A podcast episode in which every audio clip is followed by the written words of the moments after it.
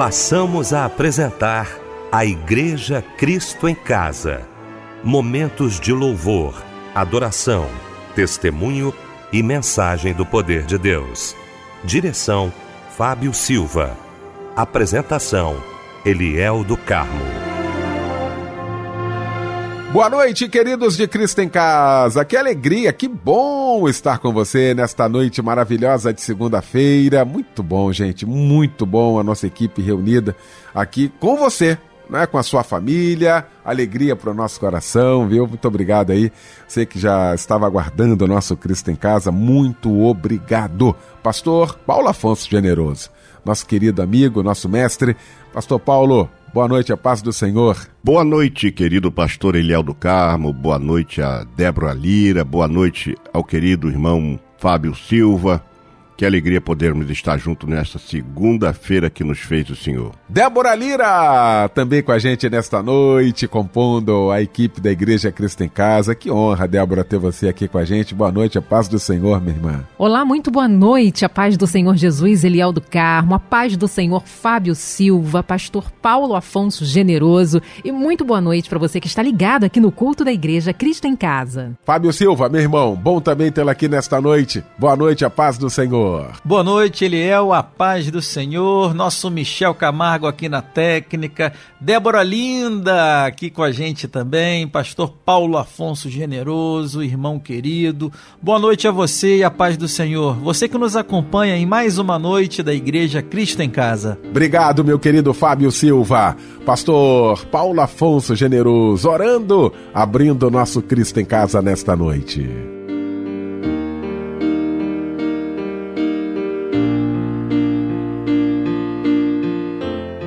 Bendito Deus e Pai do nosso Senhor e Salvador Jesus Cristo, entramos na tua doce presença com gratidão neste momento tão importante, ó Deus, tão maravilhoso, quando vamos estar abrindo o culto Cristo em casa. Neste momento em que milhares de pessoas estão ao alcance desta emissora, nós louvamos o teu nome por todas essas pessoas. Louvamos ao teu nome pela direção desta programação. Louvamos o teu nome pela, pelos apresentadores também deste culto abençoado. E pedimos que o Senhor abençoe rica e preciosamente, que esta noite os louvores possam trazer candura, alento aos corações aflitos e que a palavra ministrada alcance aos corações que precisam ouvir uma voz que seja acima da dimensão terrena, uma voz vinda do trono da tua glória. Fale aos corações, ministra os corações necessitados e permita que esta noite haja um culto onde o Senhor possa ser exaltado, glorificado e o teu nome exaltado para todo sempre. Nós te louvamos por este culto tão abençoado, o Cristo em casa, e pedimos que esteja conosco durante todo este culto, para que o teu nome seja em cada instante exaltado para todo sempre, porque é o nosso Deus e o Senhor reina sobre todos nós. Senhor, nós te louvamos e te agradecemos nesta noite abençoada em Cristo Jesus, oramos hoje e sempre. Amém. De repente a glória vem, o céu invade a terra, majesté.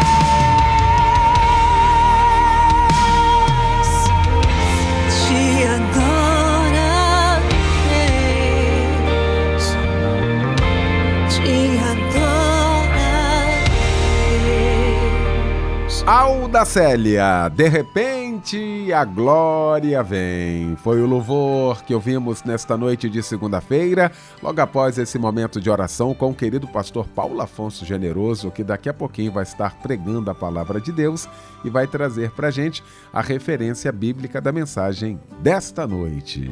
Eu quero trazer a referência da nossa ministração de hoje, que se encontra no segundo livro das Crônicas, capítulo de número 13, dos versos 1 a 22 e vamos estar falando sobre o seguinte tema: os segredos de Abias para vencermos uma guerra.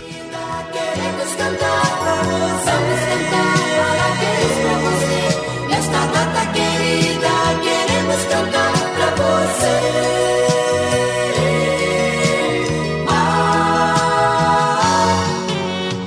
agora chegou um momento muito especial do nosso programa, momento aonde a gente parabeniza os nossos aniversariantes de hoje. Débora Lira vai trazer aquele abraço companheiro para todos os aniversariantes. Fazer aniversário é bom, agora comemorar com você é melhor ainda. Um abraço, companheiro de Fábio Silva e de toda a família Melodia. Parabéns, Sérgio Pimenta, Renata dos Santos, Sara Silva Pires, José Carlos do Nascimento, Antônio Cláudio, Graciele Reis da Silva, Gabriel de Souza Alfredo, Neuza Pereira dos Santos, Karina Ribeiro Pinto e também a Darcilene Pereira de Oliveira. Buscai o bem e não o mal, para que vivais. Amós 5,14.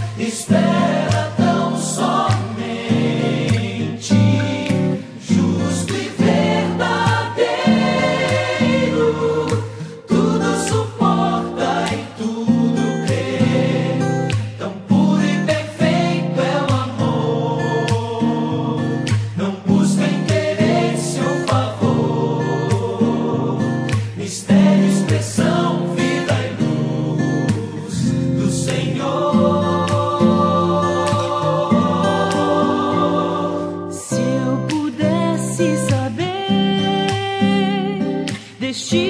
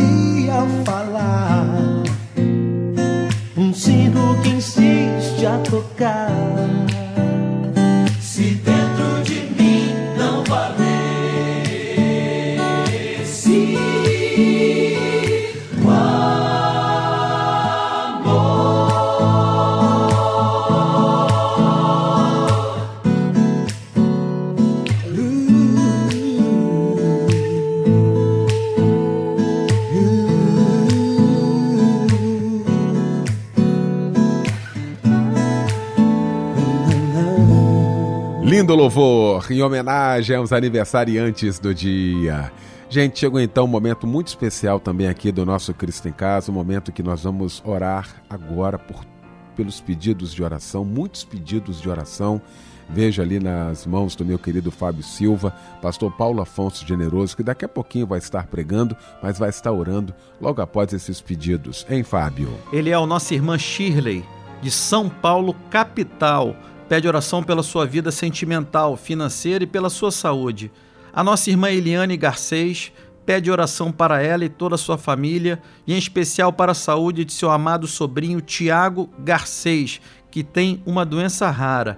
A irmã Márcia Maria pede oração para ela e toda a sua amada família.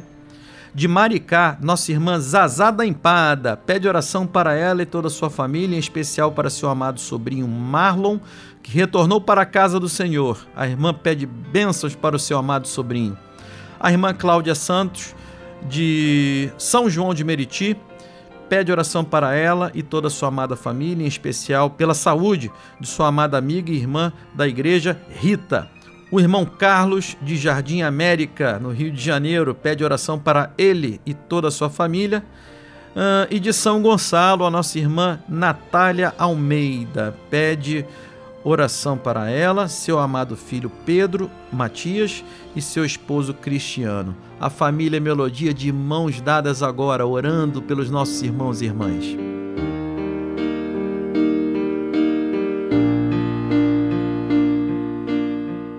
Bendito Deus, Pai do nosso Senhor e Salvador Jesus Cristo. Mais uma vez entramos na tua doce presença e agora para te apresentar esses pedidos de oração. São diversos pedidos, ó Deus, os mais variados assuntos, as mais variáveis necessidades. Mas o Senhor conhece tudo. O Senhor conhece todas as coisas. O Senhor conhece cada vida, cada pessoa, cada coração. E neste momento nós juntamos a nossa fé com a fé destes queridos irmãos, a rogar ao Senhor que faça um milagre, que opere um milagre, que atenda a estes pedidos, porque, ó Deus, eles creem em Ti, confiam em Ti, e nós estamos intercedendo por eles, mas não estamos intercedendo em nosso nome, mas no nome de Jesus.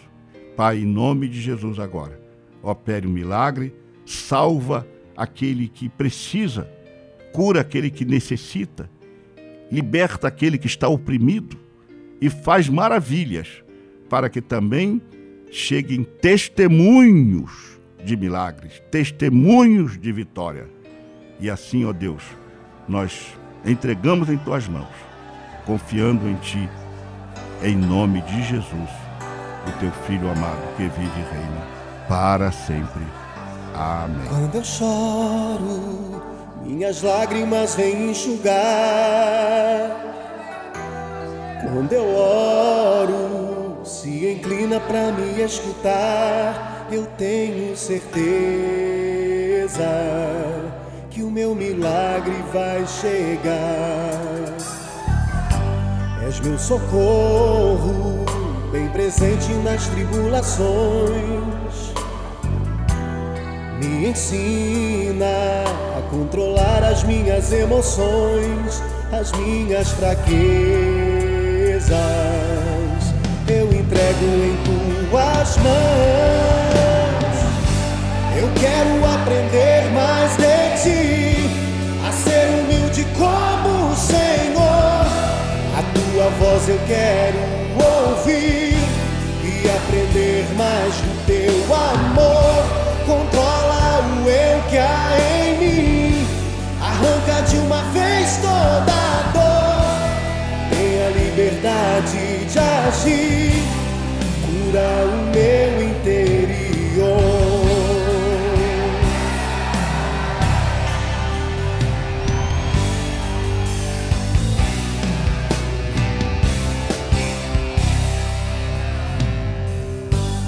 Quando eu choro, minhas lágrimas vêm enxugar.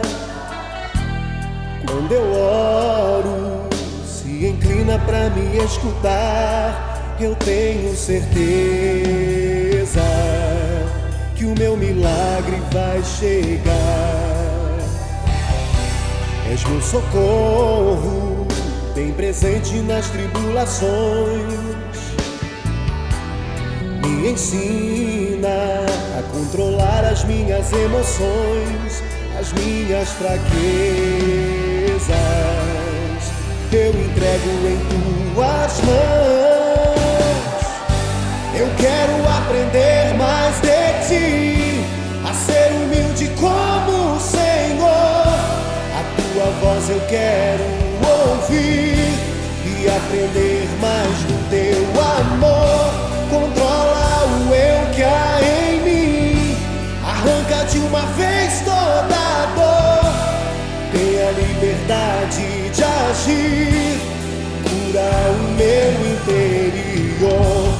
quero aprender mais de ti, a ser humilde como o Senhor. A tua voz eu quero ouvir e aprender mais do teu amor. Controla o eu que há em mim, arranca de uma vez toda a dor, tenha liberdade de agir, cura o meu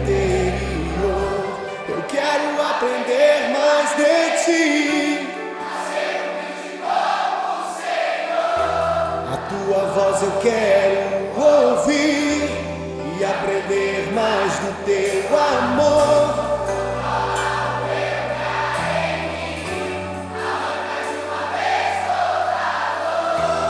Tenha liberdade de agir, cura o meu interior. Eu quero aprender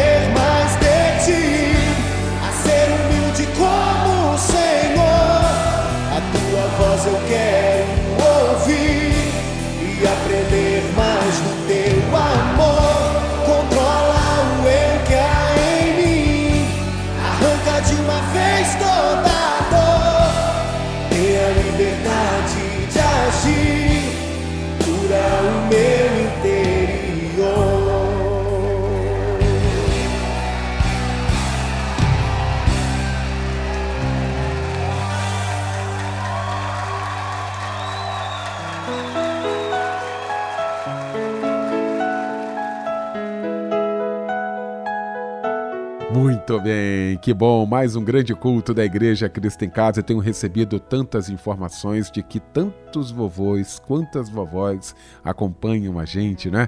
Através do nosso Cristo em Casa, né? Juntamente com os filhos, por conseguinte, né? E não pode nem abaixar o volume do rádio. ah, que maravilha, você também acompanhando a gente aí pelo aplicativo. Quero beijar aqui com muito carinho, com muito respeito as minhas vovós, os meus vovôs, a quem eu sempre tomo a bênção, porque eu entendo que aí existe um princípio. A resposta é maravilhosa. Deus te abençoe. Então quero aqui agradecer a companhia. Tá, vó? A sua companhia, vô, sua companhia também, o nosso abraço, nosso carinho. Muito obrigado. Muito obrigado por vocês fazerem parte também da Igreja Cristo em Casa. Um beijo muito carinhoso e mais uma vez, benção avó, benção avô.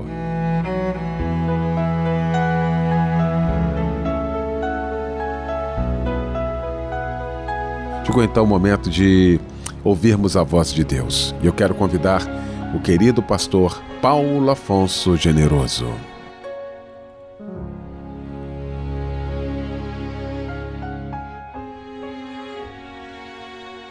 Meu querido irmão, o texto que nós mencionamos para nossa ministração nesta noite encontra-se em 2 Crônicas, capítulo 13. E nós vamos fazer uma leitura é, parcelada, uma leitura de versículos individualizados e fazer um comentário de cada um desses versículos, porque em cada um desses versículos nós vamos encontrar um segredo e foi isto que motivou e deu a Abias a vitória sobre o seu inimigo. E o texto começa dizendo assim: No 18º ano do reinado de Jeroboão em Israel, Abias começou a reinar em Judá. Bom, esse rei Abias foi um importante personagem da história de Judá, porque ele era conhecido como Abijá, nasceu por volta do ano 913 a.C., era neto de Salomão, filho do rei Roboão e de Maaca, filha de Absalão.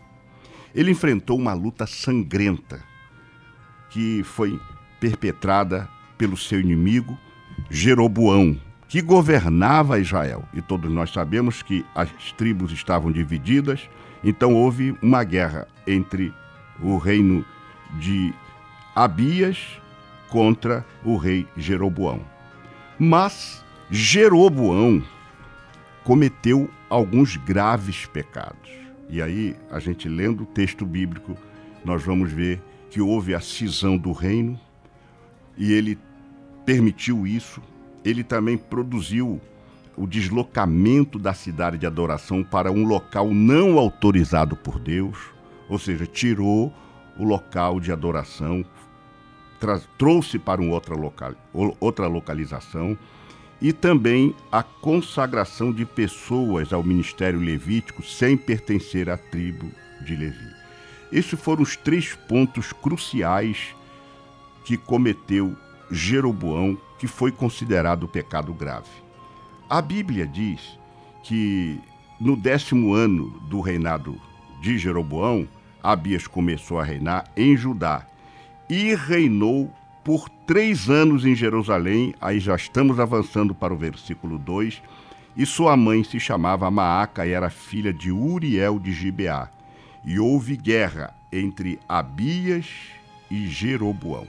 Vamos extrair daqui algumas lições para nós e compreendermos também como a gente pode aprender a vencer algumas guerras na nossa vida espiritual, na nossa vida é, natural, na nossa vida familiar, na nossa vida profissional.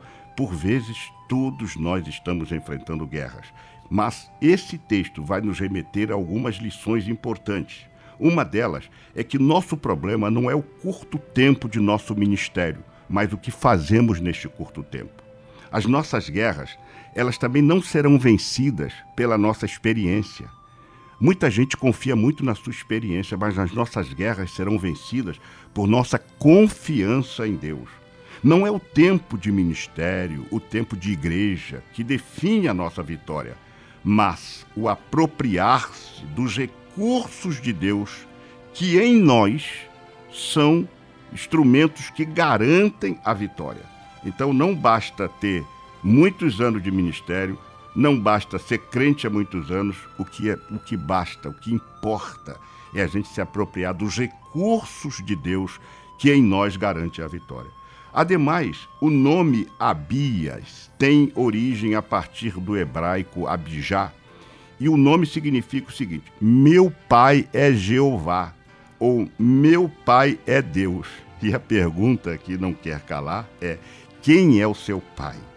Se você tem um pai, e o seu Pai é o Senhor nosso Deus, você já tem aí, meu irmão querido, minha irmã querida, a plataforma da sua vitória sobre as suas guerras. Assim, se seu Pai é Jeová, você já tem garantias de ser vitorioso em suas guerras, sejam elas materiais, sejam elas carnais ou sejam elas espirituais, mas você já tem a garantia, porque o seu Pai é o Senhor. O terceiro versículo desse texto que nós mencionamos diz que Judá, sob o comando do rei Abias, foi à batalha com 400 mil de seus melhores soldados. E Jeroboão reuniu 800 mil dos seus melhores soldados. Olha a proporção.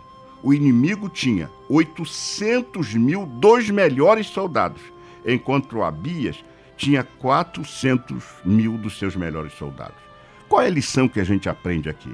Não importa se o que estão ao seu lado sejam a maioria, o que importa é se você, para lutar contra os seus inimigos, as pessoas que estão ao seu lado estão fechadas com você no seu propósito. Note que os 400 mil que estavam ao lado de Abias estavam fechados com ele. Ademais, a minoria com Deus é maioria na luta contra os inimigos de Deus. E no reino de Deus, a gente percebe sempre que a maioria descompromissada só está fadada ao fracasso e à perda. Então, não se preocupe se você é a minoria. O que importa é que você com Deus é a maioria. E aí, este homem enfrenta um exército de 800 mil dos melhores soldados de Jeroboão com apenas 400 mil, a metade. Mas o versículo 4 vai nos dizer o seguinte: Quando o exército de Judá chegou à região montanhosa de Efraim, Abias ficou em pé no alto do monte Zemaraim e gritou para Jeroboão e todo Israel: Ouçam-me, ouçam-me.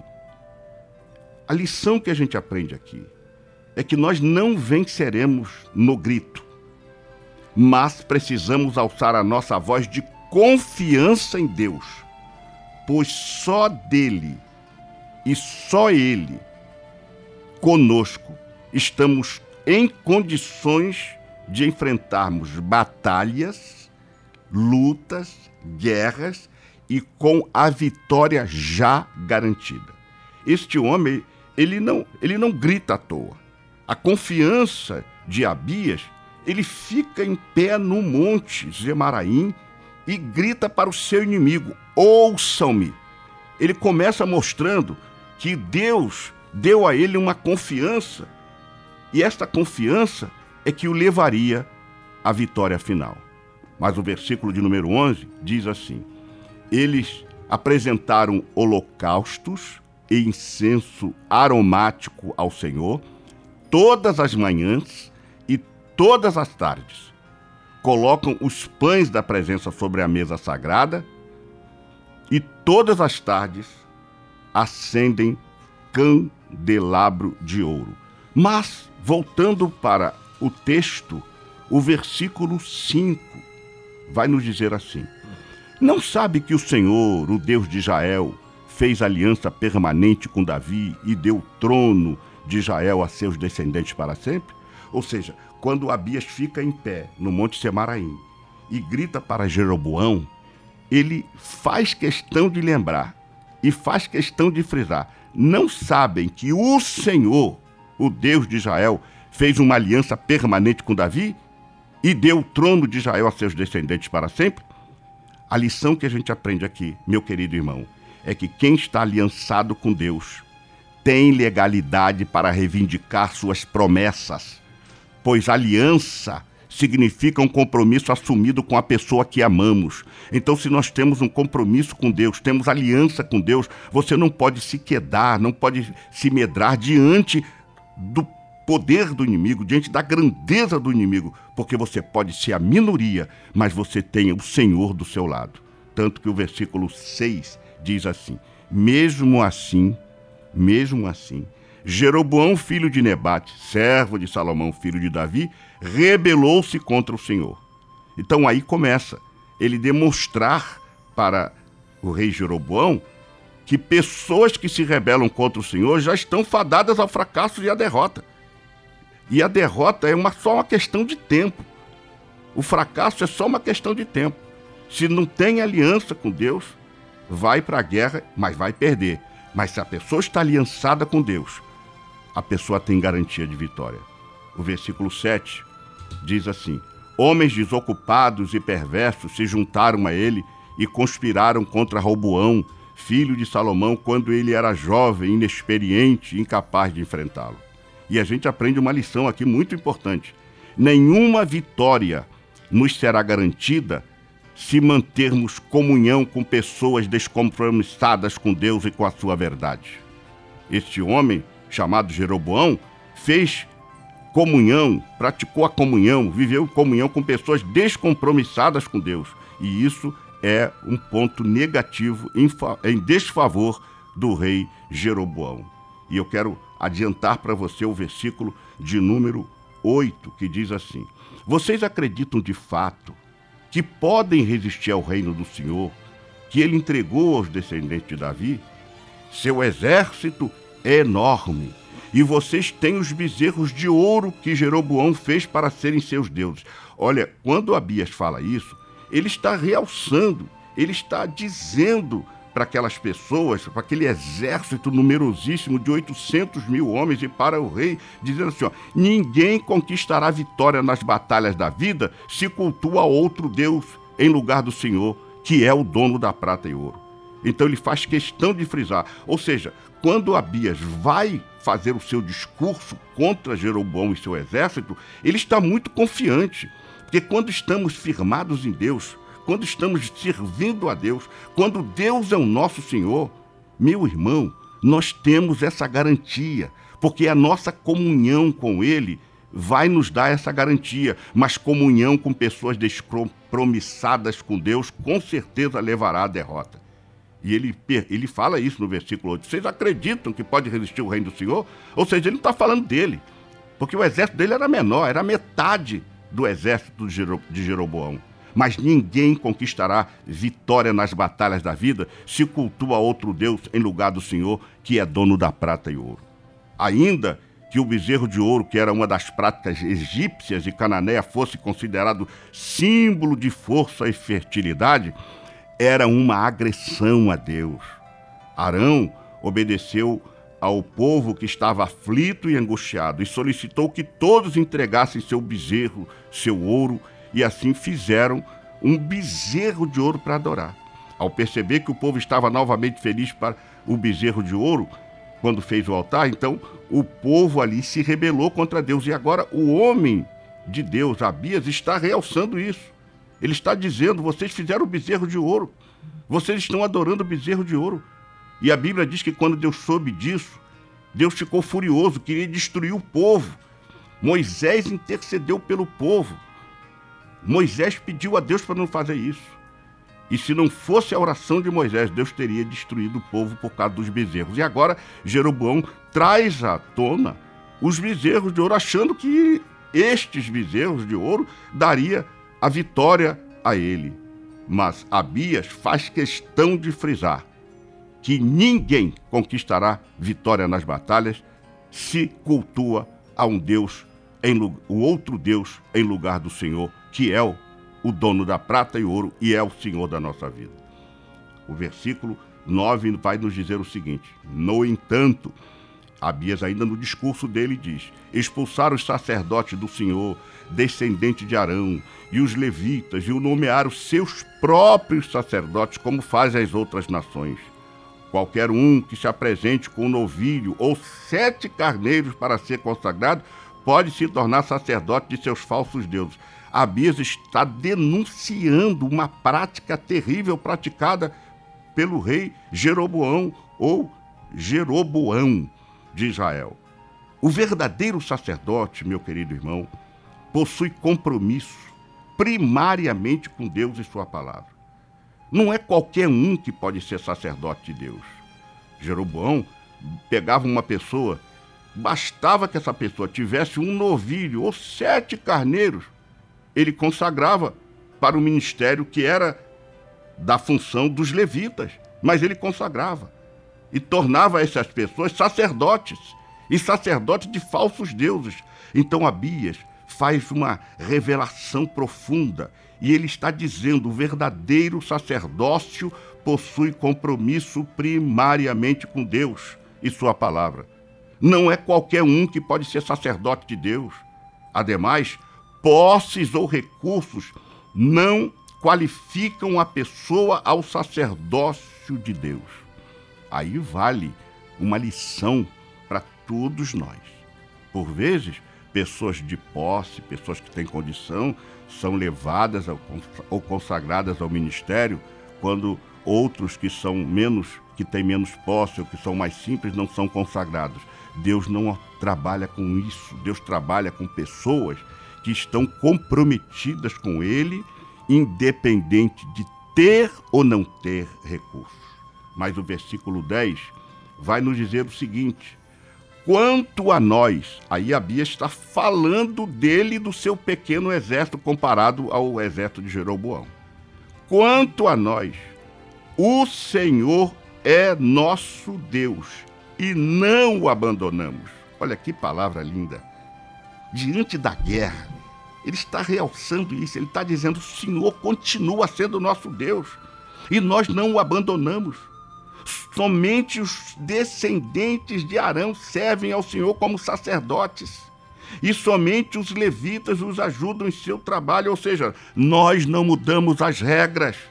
Jeroboão, você mudou as regras, você ultrapassou seus limites e nós somos minorias, mas nós ainda temos o Senhor como nosso Deus e não o abandonamos, meu irmão. Isso já é uma plataforma de vitória. E o que, que nós chamamos isso aqui? A fidelidade a Deus. Esta fidelidade a Deus não é uma ação temporal ou sazonal, não é alguma coisa que a gente faz de vez em quando. A fidelidade a Deus é uma ação contínua. Enquanto vivermos, nós temos que ser fiel. O texto de Apocalipse diz: ser fiel até a morte. No original, o texto quer dizer o seguinte: ser fiel em até morrendo. Mas não deixe o Senhor, não abandone o Senhor, porque é Ele que vai te dar a garantia da sua vitória. Então, Abias realça isso no versículo 10: o Senhor é o nosso Deus. Mas no versículo de número 11, e ele, ele diz assim: eles apresentam holocaustos, incensos aromáticos ao Senhor todas as manhãs e todas as tardes colocam os pães da presença sobre a mesa sagrada e todas as tardes acende o candeeiro de ouro. Aí ele termina esse versículo 11 dizendo assim: Nós seguimos as instruções do Senhor nosso Deus, mas vocês o abandonaram. Qual é a lição que Abias está deixando para nós? Ninguém que abandona Deus e suas responsabilidades espirituais no reino pode prosperar em suas guerras. Muitas das vezes nós estamos sofrendo só derrota, só derrota, só derrota.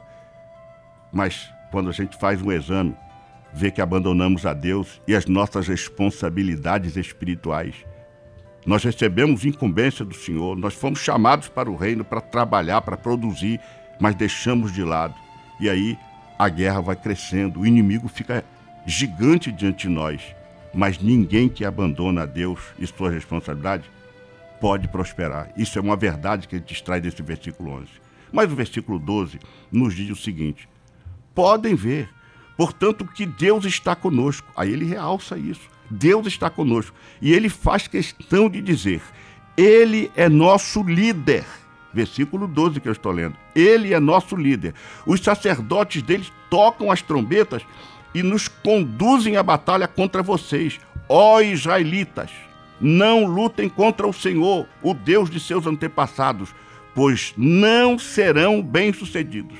Abias, diante de um exército de 800 mil homens, falando para o rei Jeroboão, ele alça, diz, é, alça sua voz e diz, e faz questão de frisar: o sacrifício de louvor, a adoração e o acender a lâmpada do nosso candelabro e a dedicação a Deus do nosso viver e o seguir as suas instruções nos abalizam a confrontar o inimigo e pôr em xeque a vitória dele sobre nós.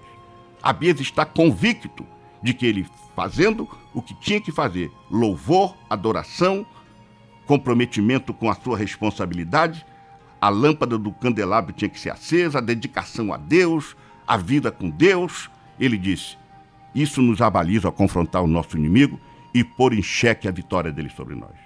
Mas no versículo 3 ele vai dizer: Enquanto isso, Jeroboão tinha mandado uma parte do seu exército dar a volta por trás do exército de Judá, formando uma emboscada. Olha só, o inimigo é sagaz e é astuto. Ele ainda tenta, no, no discurso que Abia está fazendo diante daquele exército e diante do rei Jeroboão, ele faz um, uma estratégia. Ele pega parte do exército, dá a volta por trás para cercar o rei Abias. Mas qual é a mensagem que Deus transmite para nós aqui? Não adianta o inimigo tentar nos cercar ou tentar nos emboscar. Nós temos a garantia de que mil cairão do nosso lado esquerdo e dez mil à direita, mas nós não seremos atingidos. Esta era a garantia de Abias que nós estamos trazendo para a nossa realidade de vida espiritual hoje. Quanto aos homens de Judá, quando os homens de Judá perceberam que eram atacados pela frente e por trás, clamaram ao Senhor. Então os sacerdotes tocaram a trombeta. Olha a emboscada que Jeroboão fez para atacar Abias. Mas qual é a lição que a gente aprende nesse texto? Quando o inimigo nos cercar em nossa entrada e nossa saída, clamaremos ao Senhor e ele nos atenderá. E os intercessores tocarão as trombetas, isto é, alçarão a sua voz de súplicas ao Senhor, clamando ao Senhor.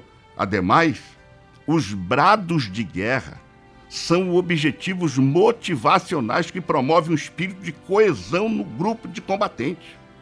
Então, quando os sacerdotes tocaram a trombeta, ao lado do rei Abias, e sendo cercado pelas costas e pela frente, eles criaram ali uma motivação para aqueles soldados ali, que era a minoria em relação ao exército de Jeroboão, formarem um, um espírito de coesão no grupo de combatentes. Isso animou aqueles soldados. E o versículo 15 vai nos dizer: E os homens de Judá gritaram ao som deste brado de guerra, ao som desse brado de guerra. Deus derrotou Jeroboão e dispersou todo o exército de Israel diante de Abias e do, ex do exército de Judá. Ou seja, quando eles tomaram a atitude de tocar as trombetas, mesmo sendo cercados por detrás, e clamaram ao Senhor, os, o exército de Jeroboão fugiu, dispersou-se. Então eu quero dizer para você, meu irmão, haverá um momento em que não gritaremos por socorro, mas gritaremos o grito de guerra. E este grito de guerra é que promoverá a dispersão do inimigo. E você precisa crer nesta palavra. O versículo 16 diz que os israelitas fugiram dos soldados de Judá. Fugiram, 800 mil homens. E depois, e Deus os entregou em suas mãos. O inimigo é que vai fugir diante de você, e não você diante dele. Ademais, você precisa crer que Deus o entregará em suas mãos. Aí no versículo 17, Abias e seu exército lhe infligiram grandes perdas. 500 mil dos melhores soldados de Israel foram mortos naquele dia. E o versículo 18 complementa dizendo: Nessa ocasião, portanto, o exército de Judá derrotou os israelitas, pois confiou no Senhor, o Deus de seus antepassados aqui o segredo da vitória. Não é que somos bons soldados ou mais poderosos. Não, mil vezes não. Mas tão somente lutamos porque confiamos nele, o leão da tribo de Judá. O nosso Deus, o Senhor. Então, no versículo 19, Abias e seu exército perseguiram os soldados de Jeroboão e conquistaram as cidades de Betel, Gesana e Efron e os povoados ao redor. Aprendemos aqui que quando vencemos nossas batalhas com o Senhor, conquistamos algumas coisas. Ademais, toda vitória deve estar embasada em três pressupostos. Primeiro, ela está prometida. Segunda, verdade, ela está garantida. E terceira verdade, ela será, ela precisa ser conquistada. Então, meu irmão, se você quer vencer suas guerras, vá à luta.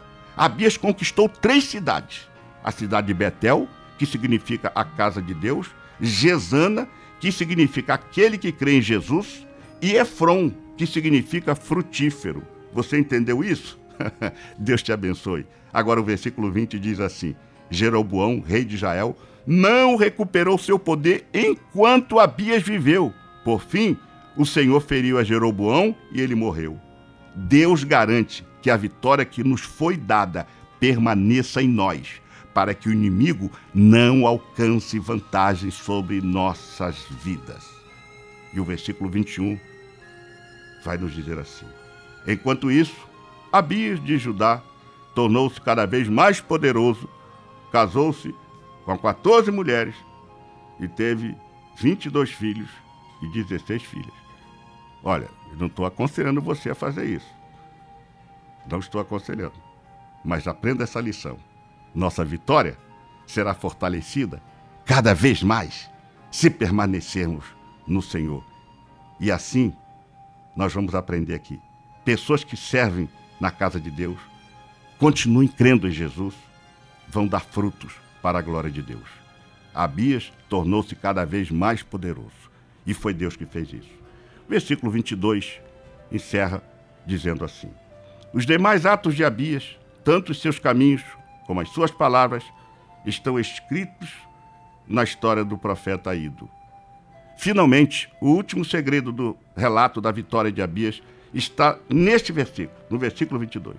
Qual seja, os seus atos, os seus caminhos e as suas palavras estão escritas na história do profeta Ido. Atos, caminhos e palavras. Atos, caminhos e palavras. Agora, o mais interessante é que o nome Ido significa tempo. Ou seja, a sua vitória sobre suas guerras ficará registrada no tempo. É a lição que a gente aprende. E nem o próprio tempo apagará o que Deus fez na sua vida, pois até do tempo o nosso Deus é o Senhor. Que Deus te abençoe. Guarde estas lições da vitória do rei Abias sobre o rei Jeroboão. Aprenda com as Escrituras. Tome posse desta palavra e que Deus te dê vitória sobre as suas guerras em Cristo Jesus, o nosso Senhor. Amém. Glória seja dada ao nome Senhor. do Senhor. És a minha rocha inabalável. És o meu socorro bem presente na hora da angústia, Senhor. Por isso eu não vou temer. Não vou olhar as circunstâncias, Senhor.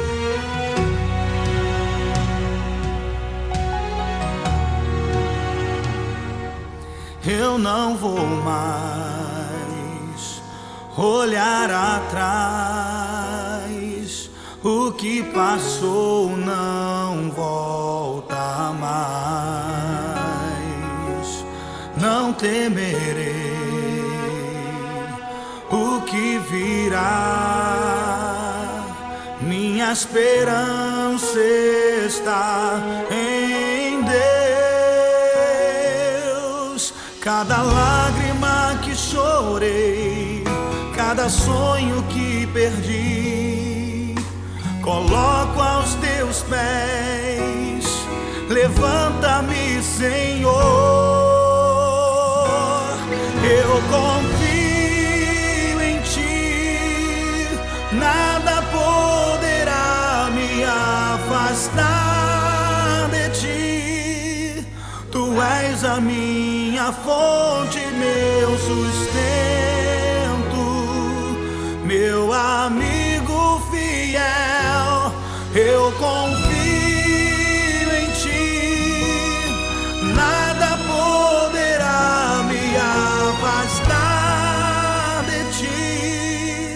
Em todo tempo eu sei que estás comigo, meu amigo fiel.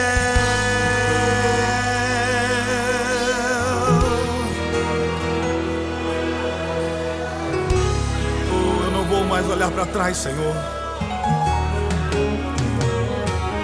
Eu não vou mais olhar passou não volta mais. Não temerei o que virá. Minha esperança está em Deus. Cada lágrima, cada lágrima que chorei, cada sonho que perdi,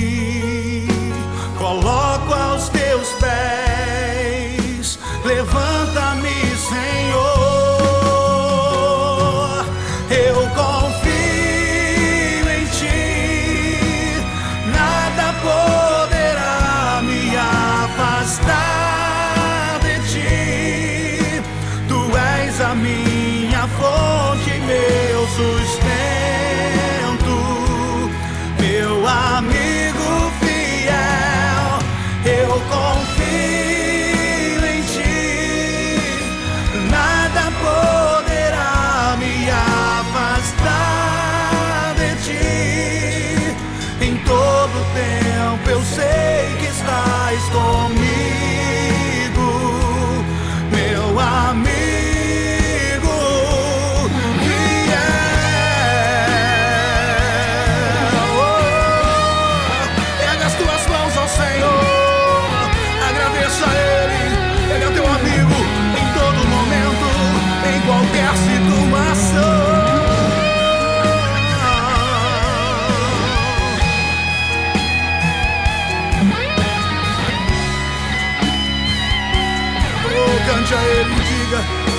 lágrima que chorei, cada lágrima que chorei, cada sonho que perdi. Coloco aos teus pés, coloco, coloco aos teus pés, Senhor. Cada lágrima que chorei, cada sonho que perdi, coloco aos teus pés. Levanta-me, Senhor,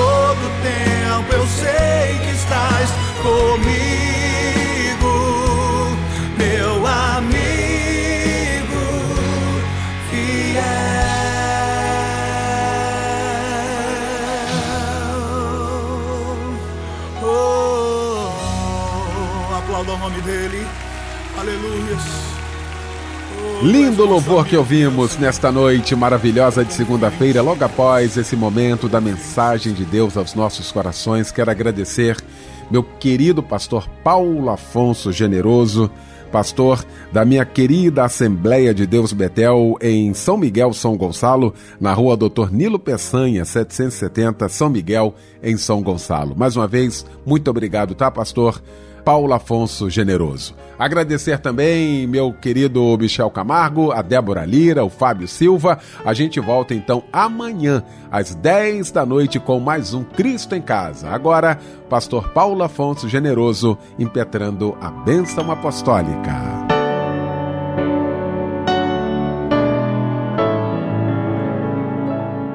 Que a graça do nosso Senhor e Salvador Jesus Cristo, o grande amor de Deus Pai e as doces consolações do Espírito Santo sejam com todos aqueles que amam e aguardam a vinda de Jesus. Amém.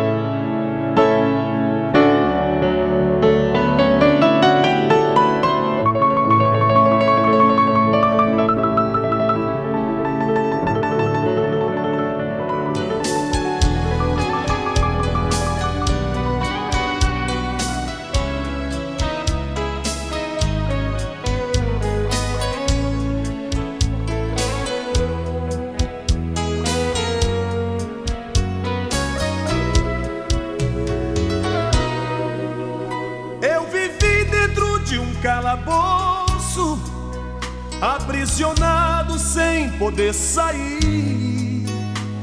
Para mim era o fim do mundo, a vontade era sair dali.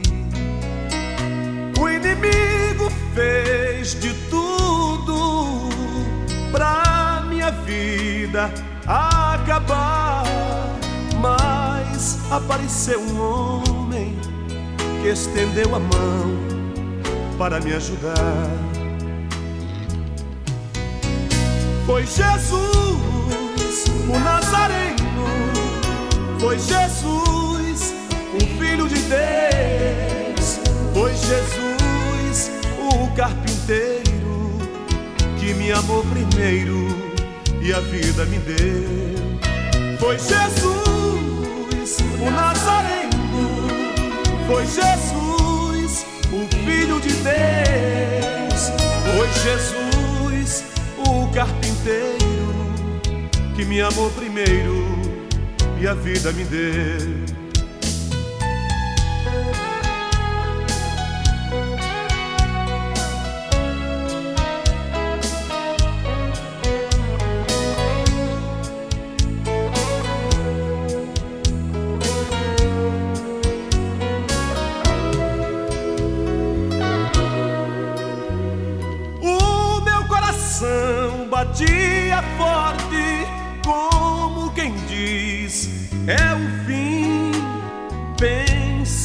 Está perdido.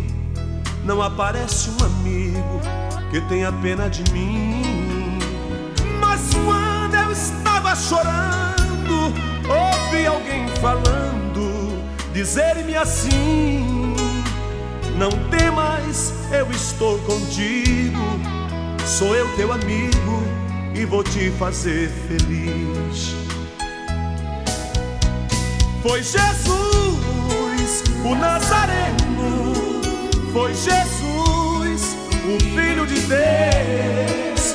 Foi Jesus, o carpinteiro, que me amou primeiro e a vida me deu. Foi Jesus, o Nazareno. Foi Jesus, o Filho de Deus. Foi Jesus, o carpinteiro, que me amou primeiro e a vida me deu.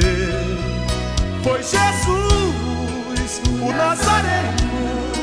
Foi Jesus, o Filho de Deus.